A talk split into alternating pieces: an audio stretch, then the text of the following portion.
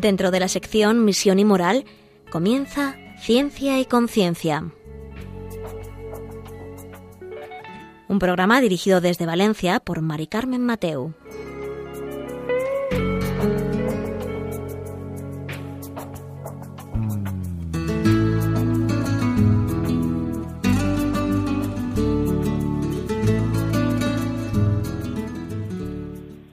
Buenas tardes, queridos oyentes. Aquí estamos un miércoles más en mayo, en el mes de María, con vosotros en Ciencia y Conciencia, un programa que hacemos desde el Observatorio de Bioética de la Universidad Católica de Valencia y hoy vamos a tener un programa muy especial.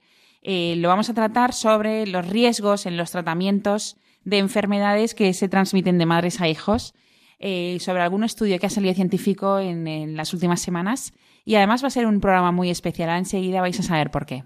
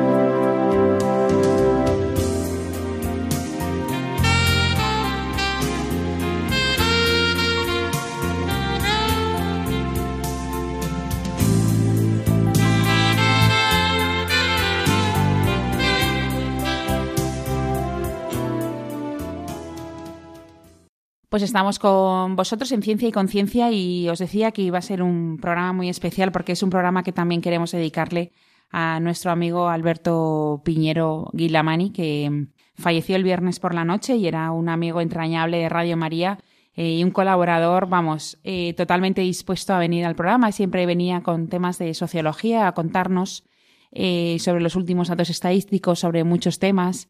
Em, seguro que, le recuerdan, un señor que había trabajado, bueno, se jubiló, era profesor de la Universidad de Valencia y además había trabajado en el Ministerio de Trabajo muchos años y mm, fue un hombre bueno, honrado, afable, dedicado a su familia, a su mujer.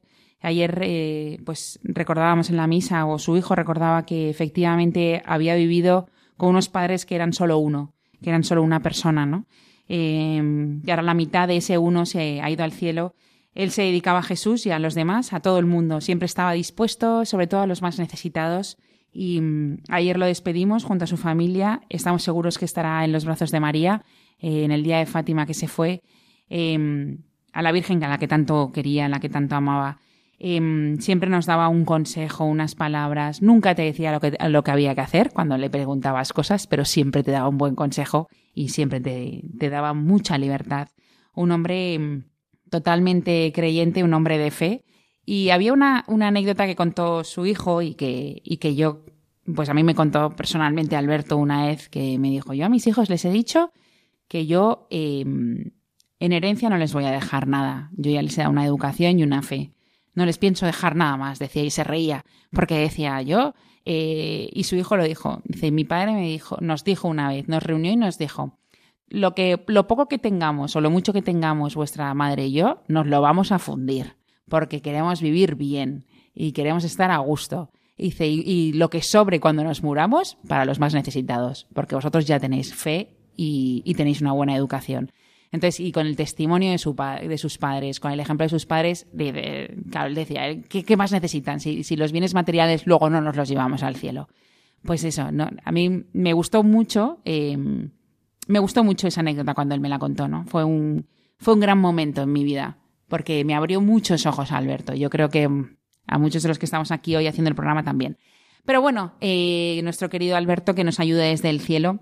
Y mm, a partir de ahora vamos a empezar a pedir. Bueno, yo ya le he empezado a pedir cosas. o sea que. O sea que nada, desde el cielo que, que nos ayude y tenemos un ángel más allí junto, junto a la Virgen y junto a Jesús. Descanse en paz, Alberto Piñero. Y bueno, también eh, va a ser un buen programa. Seguimos adelante como el seguro que quería. Alberto. Em, vamos a hablar sobre los riesgos en los tratamientos de enfermedades que se transmiten de madres a hijos.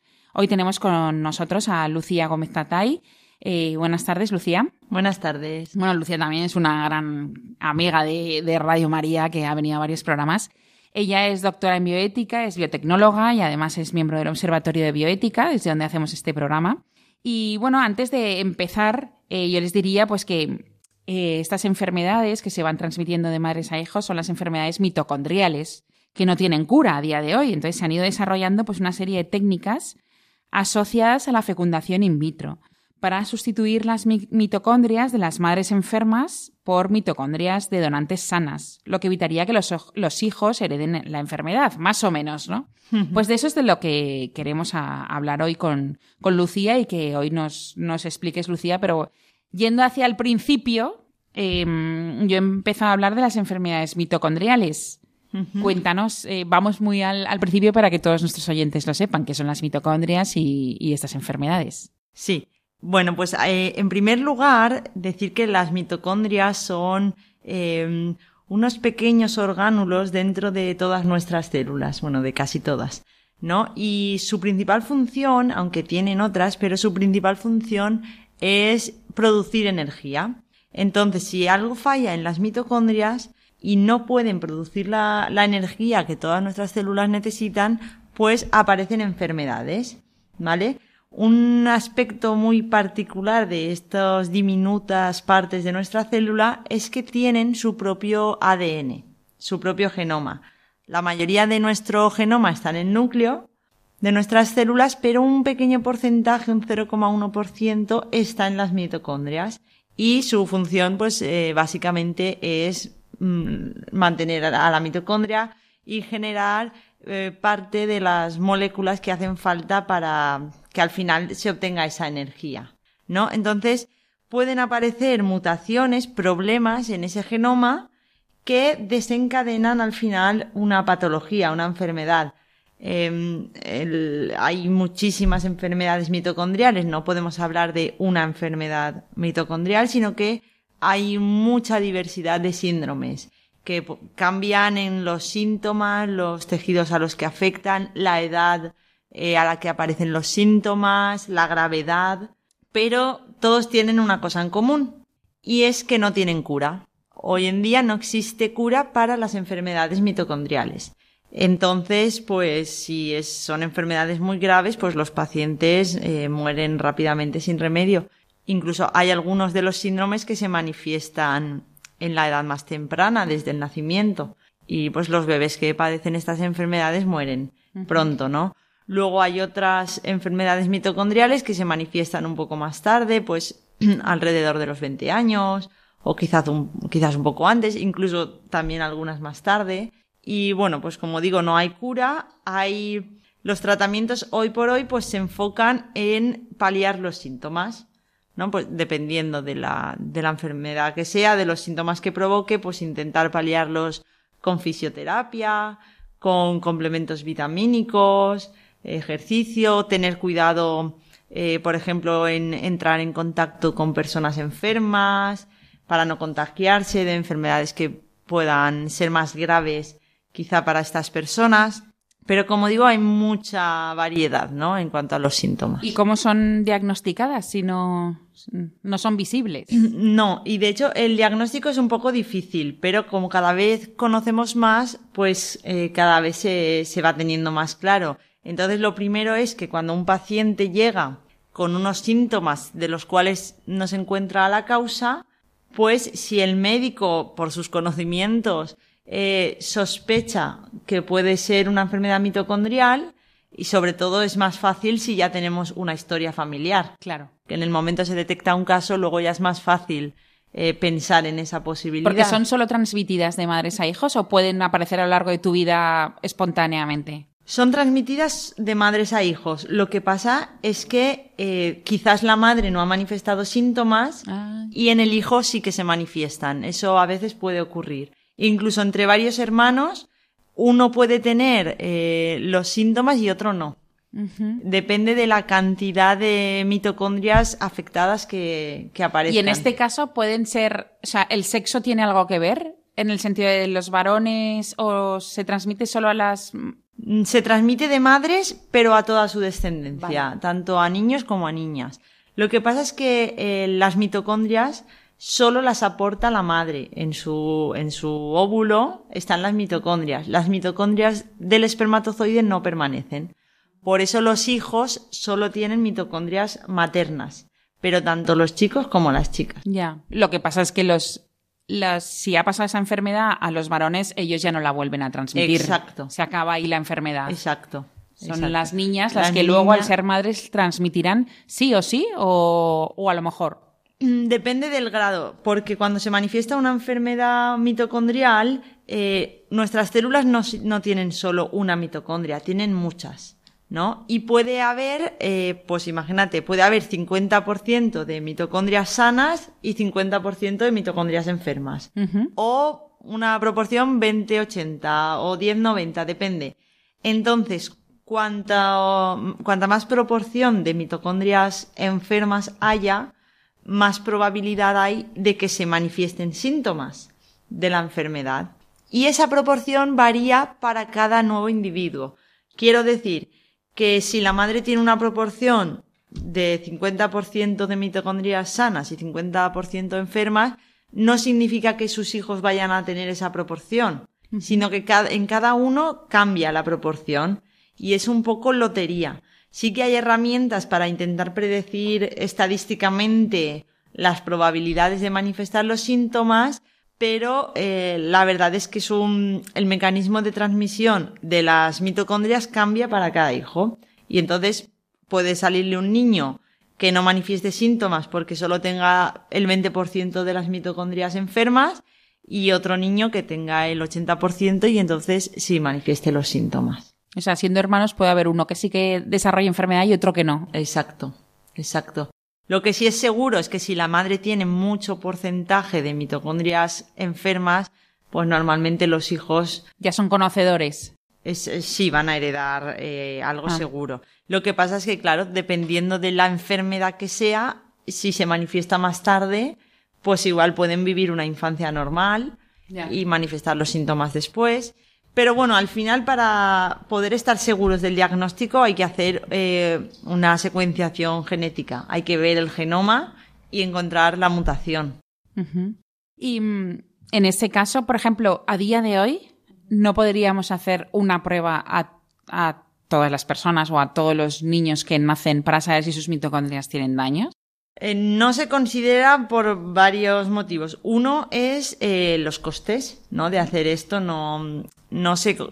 Hay muy poca población, digamos, con estas enfermedades, entonces no se considera hoy por hoy para toda la población. Y luego hay una cuestión ética también importante que es sobre la privacidad de los datos genéticos. ¿No? Igual que para otro tipo de enfermedades no nos hacen un, un diagnóstico genético al nacer, porque se considera que es mejor eh, vivir la vida sin saber todas nuestras predisposiciones a enfermedades, que al final eh, puede ser una carga psicológica, claro. ¿no? Durante toda la vida saber que igual a los 60 años vas a desarrollar un cáncer, por ejemplo. Entonces, hoy se considera que el diagnóstico genético, es decir, tener acceso a tu secuencia del genoma, a tus letras de información, solo se, se hace cuando eh, realmente se está buscando una enfermedad de la que hay sospecha que puede estar y sobre todo que haya una posibilidad de tratamiento o de prevención.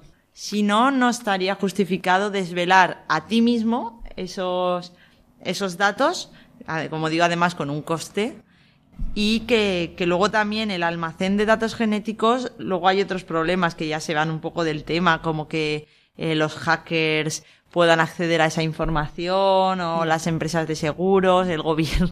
Ya. Cosas de esto. Ya, ya. Madre mía, en, un segundo nos hemos plantado en un mundo. Sí, no, la verdad es que la información genética es muy delicada y se considera que es mejor no destaparla si no es buscando algo concreto de lo que hay Porque en esa información podríamos saber si dentro de 10 años, a lo mejor, siguiendo con esa vida, puedes desarrollar un cáncer de no sé qué. Exacto.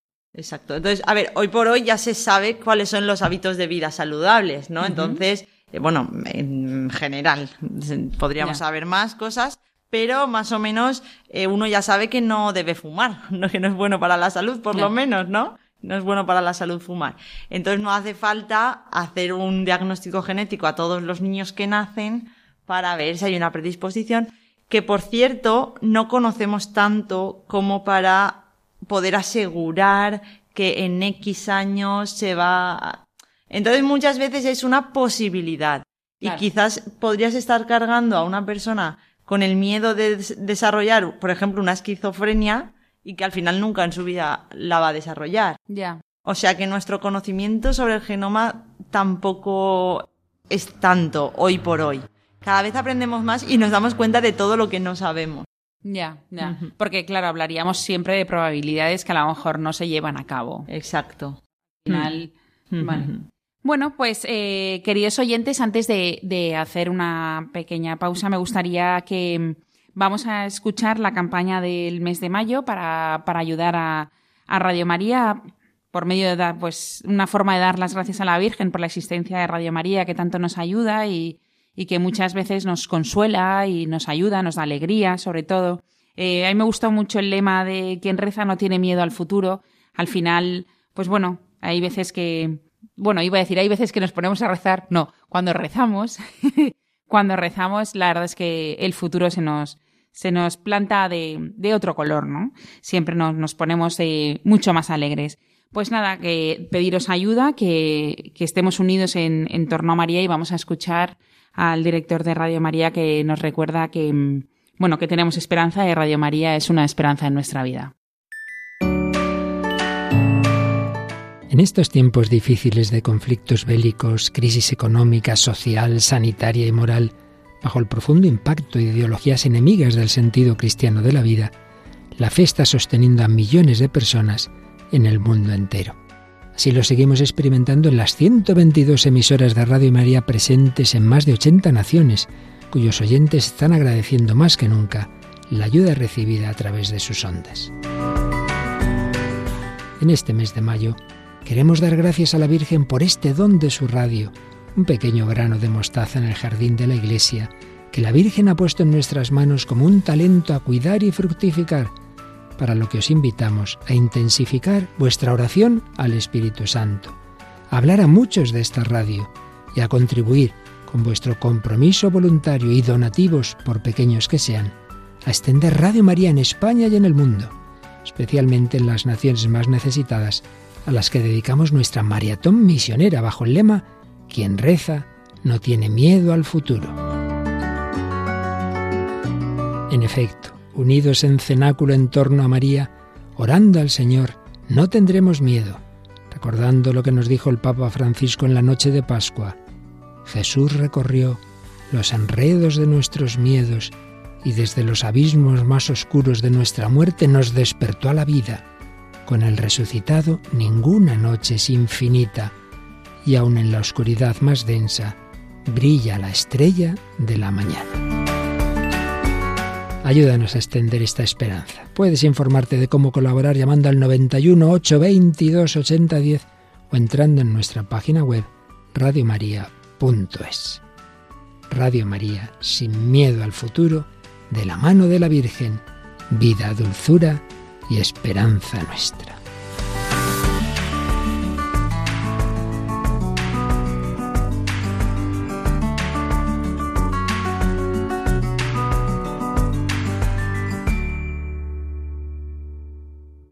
Ya estamos de vuelta con vosotros en Ciencia y Conciencia, un programa que hacemos desde el Observatorio de Bioética de la Universidad Católica de Valencia.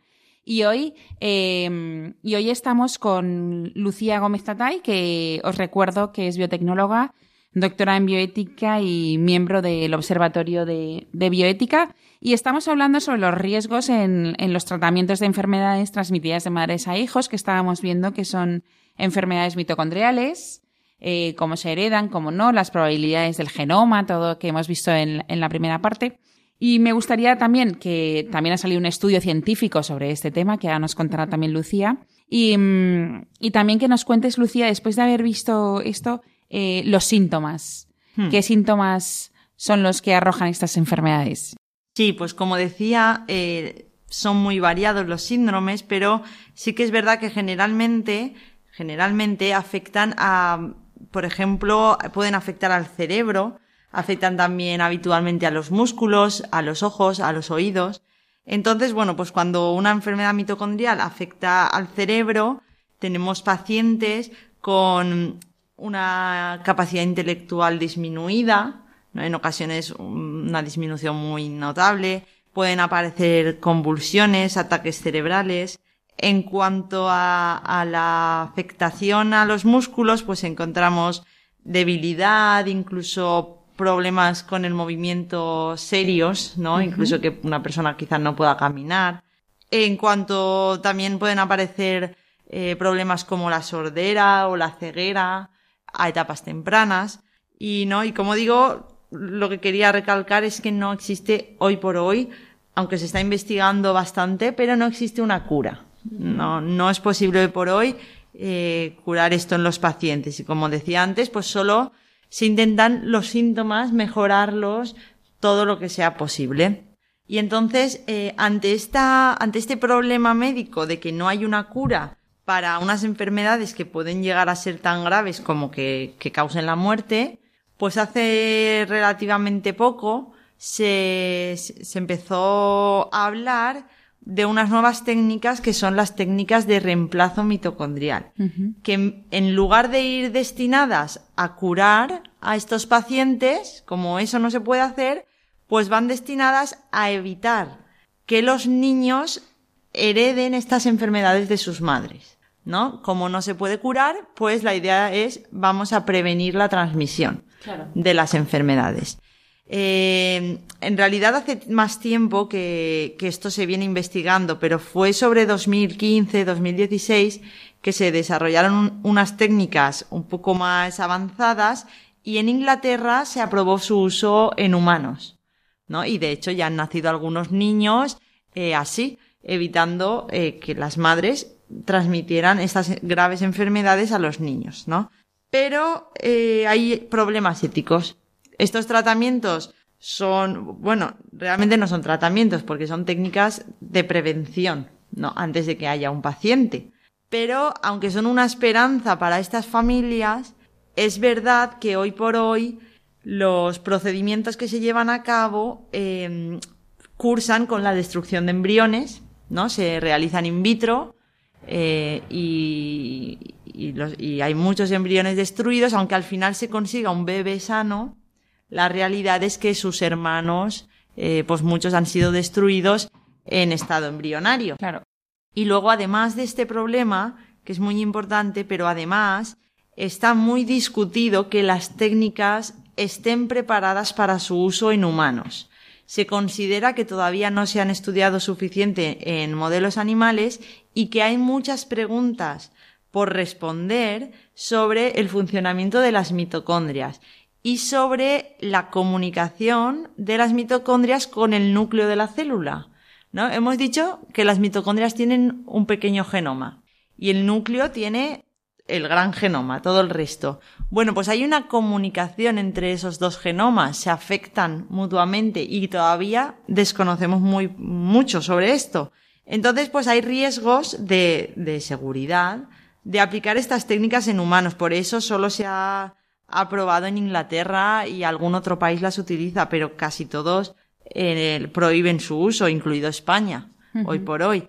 Y bueno, pues el estudio científico que comentabas que ha salido recientemente, que se ha desarrollado en ratones, viene a confirmar un poco estos riesgos, ¿no? Que estos, estos riesgos que se planteaban pues son ciertos, ¿no? Ya. O sea que, que en, este, por ejemplo, en, lo del reemplazo mitocondrial, lo que yo entiendo es que un, ser humano que ha nacido, o sea, no, una, una persona adulta tiene estas enfermedades, tiene una enfermedad mitocondrial. Sí, una, mujer sería. Una mujer, exacto.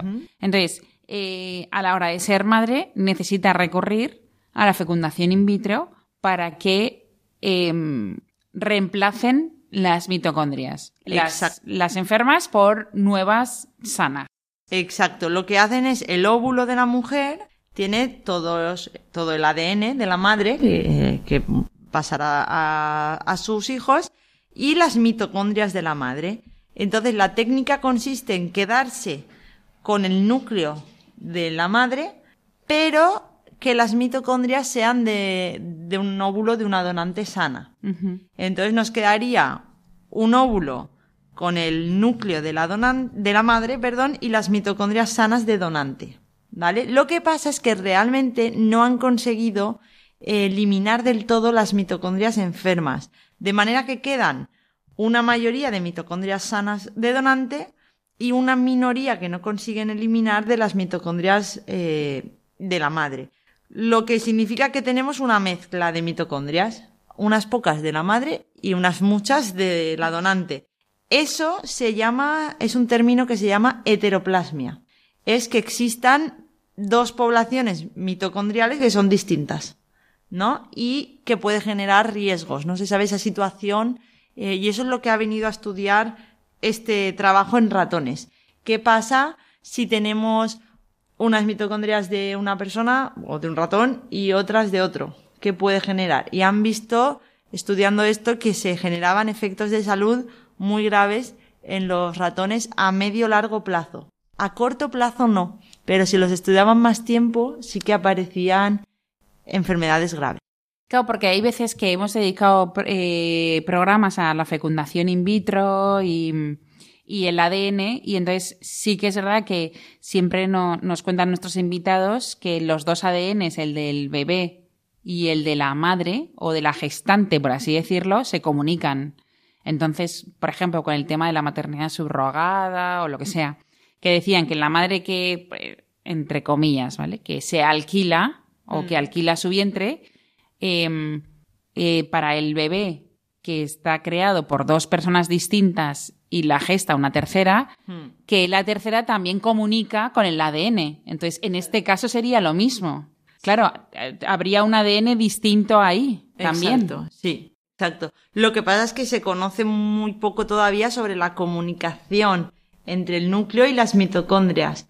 Pero este, este artículo sin, esta nueva publicación científica no es que nos diga cómo pasan las cosas, sino que confirma que pasan, ¿no? Confirma que hay riesgos. Y ahora falta investigar sobre cómo, eso puede suceder, por qué aparecen esos efectos negativos y si se podría solucionar, ¿no? Ellos, eh, lo que comentaba uno de los, de los científicos que participaban en el estudio, es que han visto que aquí hay que hacer como con las transfusiones de sangre o, como con los trasplantes de órganos. No se puede hacer una transfusión de sangre a cualquier persona, hay que ver la compatibilidad entre grupos sanguíneos. Y con los trasplantes de órganos lo mismo, ¿no? No le puedes trasplantar a cualquier persona, tiene que haber una compatibilidad. Bueno, pues han visto que con las mitocondrias también es así, que tiene que, tiene que haber una compatibilidad. Ahora falta investigarlo si esto se puede encontrar, cómo, qué va a ser compatible y qué no. Claro, lo que pasa es que en Inglaterra se está siguiendo aplicando en humanos. Mientras los riesgos aún no, no están nada claros. O sea, ellos sí que plantean que eh, hacer estos cambios mitocondriales. Bueno, plantean, no lo hacen, lo llevan a cabo. En estos científicos en concreto no, ellos han trabajado en ratones, pero bueno, sí que hay en Inglaterra, como digo, en Ucrania también, en algún otro país, sí que se está haciendo en humanos. Y bueno, pues las investigaciones con animales lo que están diciendo ahora es que todavía no es el momento de pasar a humanos, aunque ya se lleva haciendo desde 2016, que nació el primer bebé.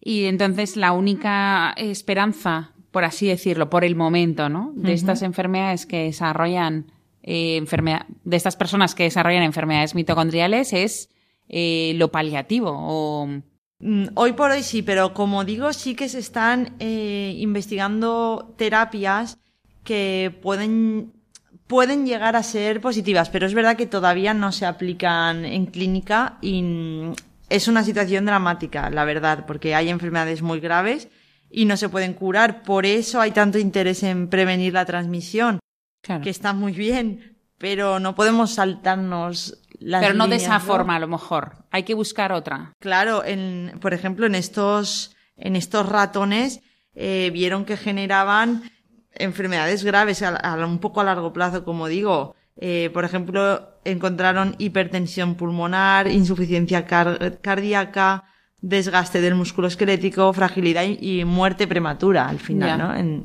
eso es todo lo que encontraron en, en ratones. Por haber esa mezcla de mitocondrias. Entonces, bueno, hay que seguir investigando, no podemos lanzarnos al uso en humanos cuando las cosas no están, no Claro. están claras. Y sobre todo a largo plazo, que te crees que ha salido bien y luego a largo plazo esas Exacto. desarrollan todo esto, entonces es un... es un problema, ¿no?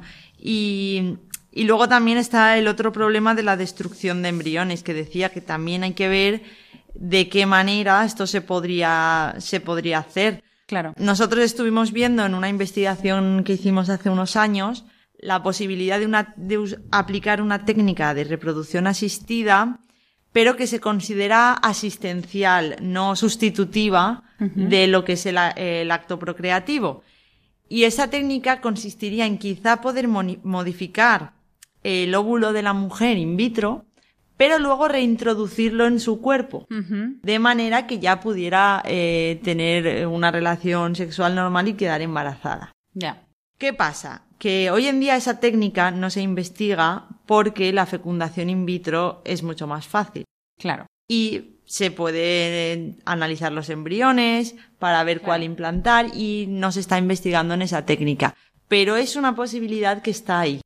¿no? Y que quizás, pues si alguien lo investigara, sí que se podría eh, mejorar esos ovocitos con mitocondrias de donante, pero cuando los riesgos estos que, que comentamos se solventaran y luego no tener que pasar por una fecundación in vitro. Ya. ¿Sabes que eh, muy poca gente está interesada en esa vía? Ya. No. Hmm. No. Por otra parte tampoco nos extraña, ¿no? Viendo todo lo que, lo que vemos. Pero bueno, llegados a este punto, vamos a hacer una pequeña pausa para escuchar música y enseguida estamos con vosotros.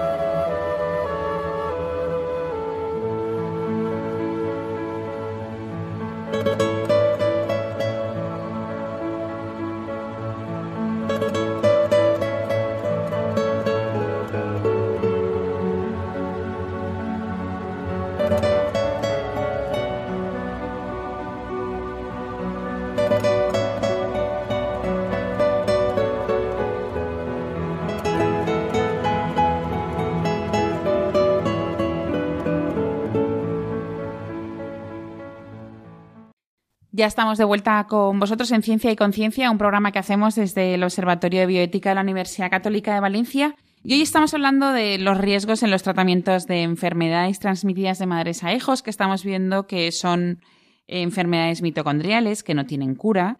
Y estábamos, eh, en la última parte nos hemos quedado eh, viendo pues la valoración un poco bioética, ¿no? De mm, incluso alguna alternativa que, que, no se estudia hoy por hoy, pues bueno, por los, por los costes y me atrevería a decir que por la forma de vida, ¿no? Porque al final vivimos de, de otra forma. Pero bueno, nos hemos quedado también yo con algunas dudas eh, sobre las mitocondrias que hemos descubierto hoy. eh, eh, todas estas técnicas del reemplazo mitocondrial, que hemos visto que es quitar las enfermas y poner sanas, por así decirlo, eh, ¿cómo se hacen? ¿En qué consisten? Exacto, sí. Eh, la verdad es que hay varias propuestas, pero podemos señalar dos que actualmente son las que más se están investigando y las que se ha aprobado su uso ¿no? en Inglaterra, como decía, y que se están utilizando tienen unos nombres un poco raros, ¿no? Una se, se, llama transferencia pronuclear y la otra se llama transferencia del uso materno. Entonces, hay una gran diferencia eh, técnica que va a ser importante a la hora de evaluar esas técnicas éticamente. ¿Por qué? Porque la primera de ellas, la transferencia pronuclear, lo que hacen es generar un embrión in vitro que sería hijo de, pues, del padre y de la madre enferma. Entonces es un embrión con las mitocondrias enfermas. Y por otro lado, generan otro embrión con esperma de quien sea y un ovocito de donante sana. Entonces se generan dos embriones. ¿Y qué hacen? Cogen el genoma, el núcleo del embrión enfermo y lo trasplantan al otro embrión cuyo núcleo es previamente eliminado. ¿Qué pasa aquí? No sé si me han seguido el, el esquema porque si no un dibujo es un poco difícil, pero lo que hacen es destruir un embrión por cada embrión sano que quieren producir. Ah, ya. En esa técnica. Siempre se generarían dos embriones y al final se destruye uno y sobrevive el otro.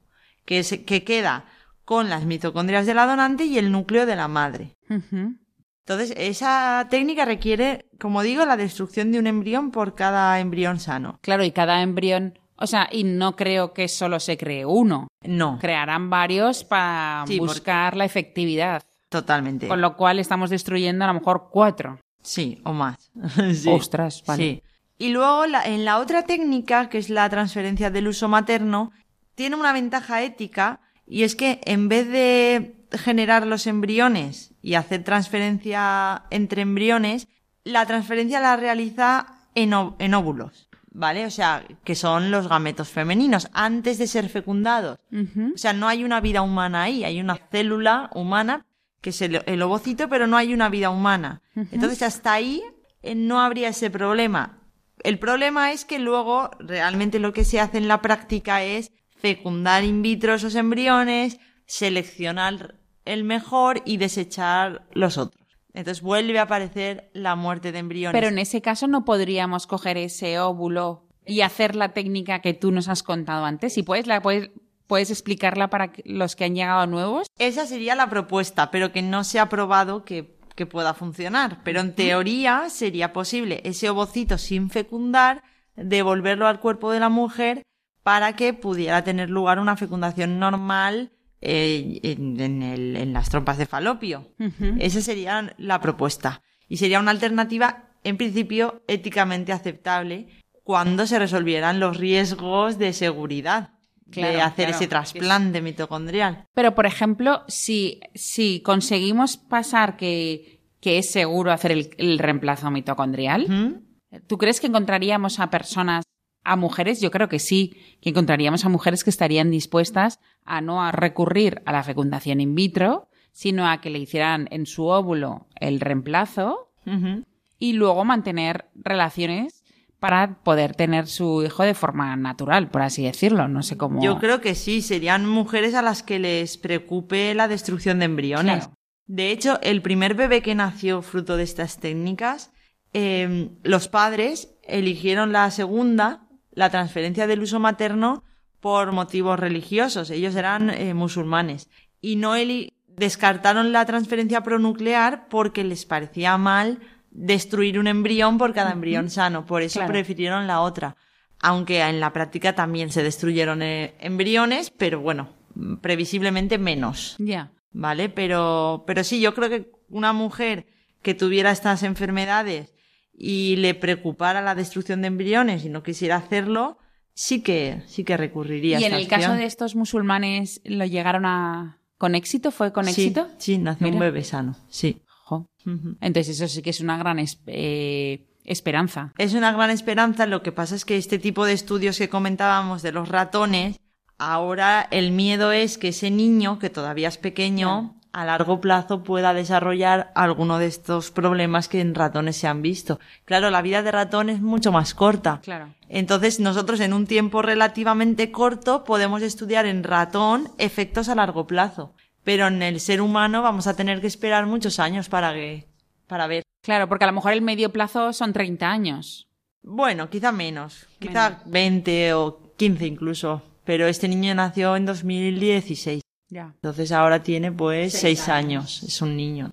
Ya. Bueno, pero, jolín, me, me parece una gran esperanza que, que con estas técnicas hayan conseguido, ¿no? Que un niño, Sí, en principio, haya nacido sin esta enfermedad mitocondrial. es una gran esperanza que pues el objetivo sería que, que no tuviera que pasar por la destrucción de embriones. Ya.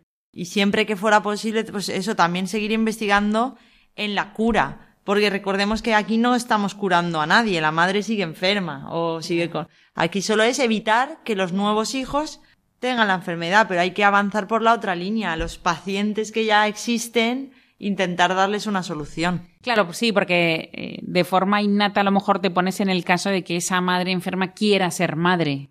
O sea, esa madre enferma, esa, esa mujer. Sí, sí, quiera ser madre. quiera ser madre. Entonces, claro, por eso a lo mejor nos vamos todos pensando en eso, pero tienes tu razón que lo primero es que intentar la cura de esa mujer. De los pacientes actuales, es. claro. Y nos queda poco tiempo, pero en el caso remoto de lo que se están planteando últimamente en los últimos años de tener dos madres, Bueno, esto eh, es que en los medios de comunicación, a veces para explicar estos temas, pues que son tan complejos, tan técnicos, eh, a veces los titulares hablan de hijos de dos Sí, madres y un es, padre, ¿no? eso Quizá es. lo habéis oído. algo así. Bueno, pues eh, efectivamente se refieren a estas técnicas. ¿Por qué? Porque eh, esos niños tienen relación genética con el padre, con la madre y con la donante de mitocondrias. Mm. Porque el, el ADN mitocondrial de los niños es el de la donante, no es el de su madre. Por eso se habla de dos madres, en el sentido de que tiene relación genética con las dos mujeres. Pero es verdad que tiene mm, casi el 50% de, de su genoma de la madre y solo un 0,1% de la donante. Entonces, yo no creo que esté justificado hablar de madre aquí. Pero es verdad que existe un vínculo genético con tres en vez de con dos Ya. y que es una situación nueva que, que bueno, que no tenemos precedentes eh, para ver Ya, cómo pero al esto final puede... es un juego de palabras, ¿no? Más Sí, que otra cosa. Yo creo que es más para llamar la atención de los lectores Ya. que para... Pero es verdad que como, se como decíamos antes de lo de la maternidad subrogada, que ahí existe una comunicación. Hmm. Y podría ser que este niño se pareciera, no, ¿no? Porque se pareciera más a la donante que esto, no. No, eso no podría ocurrir. Pero es verdad que, como además viene a confirmar este estudio que comentamos, esa comunicación eh, existe, eh, ¿no? Y, y hay que ver que haya una compatibilidad entre las mitocondrias de la donante y la madre. No solo las mitocondrias de la madre, sino el genoma nuclear de la madre. Para que esa comunicación no cree problemas. Y también hemos dicho que las enfermedades mitocondriales eh, pueden tener muchos grados. O sea, tú puedes tener una enfermedad mitocondrial pero no tener casi, por así decirlo, o sea, tú saber que tienes esa enfermedad, pero que te deje hacer una vida normal. Sí, es que sí, porque depende del, como digo, de la- del porcentaje de mitocondrias enfermas. Entonces, Lo digo sí. por- porque si tu, tu porcentaje es bajo, entiendo que una persona si ha manifestado síntomas ya sabe, ya le han estudiado y sabe más o menos el porcentaje que puede tener, porque llega un momento en el que uno quiere ser madre. Entonces, cuando solo tiene el 20%, eh, ¿tiene que recurrir a estas técnicas o, o se... No, mira, como decía, estas técnicas en casi todos los países no están aprobadas. Entonces aquí lo que se hace es un consejo genético, se llama. Entonces ahí pues se, se calcula, pero nunca es exacto, es una predicción, se calcula la probabilidad de que los hijos manifiesten la enfermedad. Y entonces pues la madre conociendo esos datos pues digamos que se lanza o no se lanza, ¿no? Y si, si cree, si la probabilidad de que los hijos manifiesten la enfermedad es muy alta, pues hay madres que pueden decidir no, no serlo. O sea, mujeres que pueden decidir no ser madres. Y si es muy baja, pues pueden arriesgarse. Eso, eso ya eh, queda a decisión personal. Vale. ¿Tiene alguna alternativa? ¿Solo lo que nos estás contando? Esa o sea, esa madre, esa mujer, solo le queda esa alternativa, tomar esa decisión solo. Bueno, lo que, lo que se propone también, que hay que considerarlo, es la adopción, ¿no? Para mujeres que quieran ser madres, pero que tienen un alto riesgo de que sus hijos hereden estas enfermedades. Y en casos de que sean graves las enfermedades, pues eh, tienen también la posibilidad de la adopción, que para algunas eh, pues es su alternativa de elegida, pero para otras eh, esto no es una alternativa porque desean un vínculo genético con los hijos. Claro, ese es a lo mejor el, el, el, mayor problema que tiene la adopción, ¿no? Hmm. Por así decirlo. Exacto. Para algunas personas, para algunas mujeres es muy importante que exista ese vínculo genético y otras, para otras esto no es así. De hecho, pues sí que hay mujeres que se decantan, cuando están en esta situación, pues se decantan por la adopción. Claro. Porque además ayudas a niños que ya han nacido Exacto. que están esperando tener una familia, una madre, un padre y que, y que al final nos necesitan. O sea, hayas tenido hijos biológicos o no, al final están ahí para que, para que les ayudemos. Bueno, pues eh, muchas gracias. Nos quedan nada, dos, tres minutos. Entonces, entonces, nada, que nos hagas así un pequeño eh, resumen para los que mm, más o menos han llegado un poco tarde, porque es muy interesante este tema de los riesgos en los tratamientos de enfermedades que se transmiten de madres a hijos. La verdad es que no, no me había planteado esto, la verdad, pero sí, sí. Claro, eh, no, no te planteas estas cosas cuando nadie te ha dicho que tienes una enfermedad, a lo mejor, ¿no? Entonces también es bueno que, que nos planteemos que aún no estamos libres de ello, que a lo mejor, ¿no? Que a lo mejor nos llega un día. Pero si nos puedes hacer un, un pequeño, porque habéis publicado el, el, el artículo, ¿no? sobre, sobre el, estudio. Y si... Lo hemos publicado recientemente en el Observatorio de Bioética. Y bueno, pues por resumir, sería decir que las enfermedades mitocondriales pueden llegar a ser muy graves, es verdad, que actualmente no hay ninguna cura para ello y que entonces pues se está trabajando, se están desarrollando técnicas que ya se aplican en algunos países para, ya que no podemos curar, pues evitar que los nuevos niños Mm. que nazcan hereden estas enfermedades de sus madres. ¿Y por qué nos interesa esto desde el Observatorio de Bioética?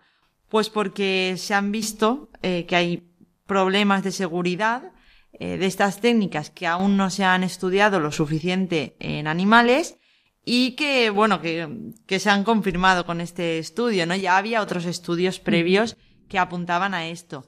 La novedad de este, pues es que es reciente y que ha encontrado problemas significativos a largo plazo asociados a esa mezcla de, mitocondrias. Y luego el otro problema que le interesa a menos gente es eh, la destrucción de embriones que actualmente se asocia con estas técnicas. Entonces, bueno, pues lo que a nosotros nos gustaría que se investigara, eh, a nosotros no nos gusta digamos, cerrar la puerta, ¿no? Esto no se puede hacer, no es éticamente aceptable, pues ya está, y que se busque la vida a la gente, ¿no? Sino que siempre pues se trata de intentar dar alternativas, de buscar eh, la manera en la que esta solución se podría dar eh, y que fuera e, ética, ¿no? Una solución realmente ética. Entonces, pues sería ver, pero habría que investigarlo, si esos óvulos modificados podrían transferirse a las mujeres para que pudieran tener una, una fecundación normal y natural. Claro, es que siempre al final terminamos a lo mejor en lo que es más fácil, ¿no? Que es la fecundación in vitro, más fácil y más barato. Exacto, y más eficiente. Y a lo mejor lo que mm. tenemos, como que nuestra maquinaria, por así decirlo, está puesto, ¿no? Nuestro sistema. Hmm, Es lo mismo que pasa con la investigación en infertilidad, ¿no? ¿Cuán- ¿Cuánto todavía nos falta por saber sobre las causas de la infertilidad? ¿Y cuántas mujeres eh, tienen eh, algún problema que no se soluciona? Al final quieren ser madres y se les hace una fecundación in vitro. Pero no han eh, solucionado, no han solucionado la lo que- infertilidad. Que, que igual no era tanto, o sea, que a Ya. veces ahora se están sabiendo cosas como que eh, igual el nivel de glucosa puede afectar en la posibilidad de quedarte embarazada y solo con regular la ingesta de alimentos eh, personas que podrían haber acabado en una fecundación in vitro simplemente con se- monitorear el nivel de glucosa y regular la ingesta de alimentos se quedan embarazadas de forma natural. Y esto se está descubriendo ahora, cuando llevamos años y años pagando las fecundaciones in vitro. Hmm. Claro, claro, porque sí, pero es lo que decíamos, que a lo mejor no interesa por eso, porque ya toda la maquinaria está puesto y nos gastamos el dinero en esto, pues porque toca. Hmm. Pero no, no en investigación. Por eso hay veces que cuando decimos que la investigación es necesaria, también es para esto. Exactamente. O sea, es para todo. Hmm. Es para todo. Pero bueno, eh, muchas gracias, Lucía, por estar aquí. A De nuevo. vosotros. A te, vosotros. iremos, te iremos preguntando porque en este tema de la fecundación yo creo que también hay todo un mundo que queremos conocer Hmm. y que no todo es como lo que decíamos de las de mm, los titulares, ¿no? Este el titular de las dos madres. Hay veces que lo lees rápido y dices, madre mía, ya dos madres. Pero claro, es lo que es como tú nos has explicado, ¿no? Que no es simplemente el de la donante sana al 0,1%. Exacto, sí. Lo que pasa que el titular es engancha. Exacto. A veces buscan pues llamar la atención. Claro, y para- nos engancha y la verdad es que cambiamos muchas veces de pensar a veces por titulares sin habernos planteado el no, vamos a ver.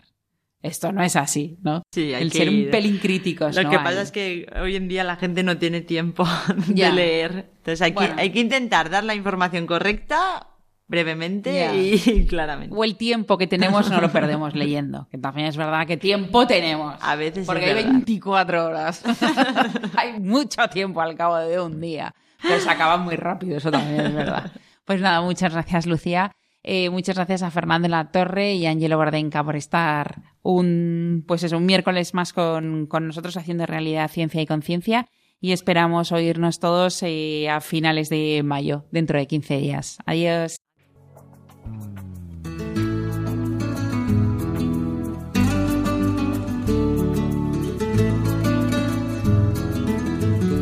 Finaliza así en Radio María Ciencia y Conciencia, un programa dirigido desde Valencia por Mari Carmen Mateu.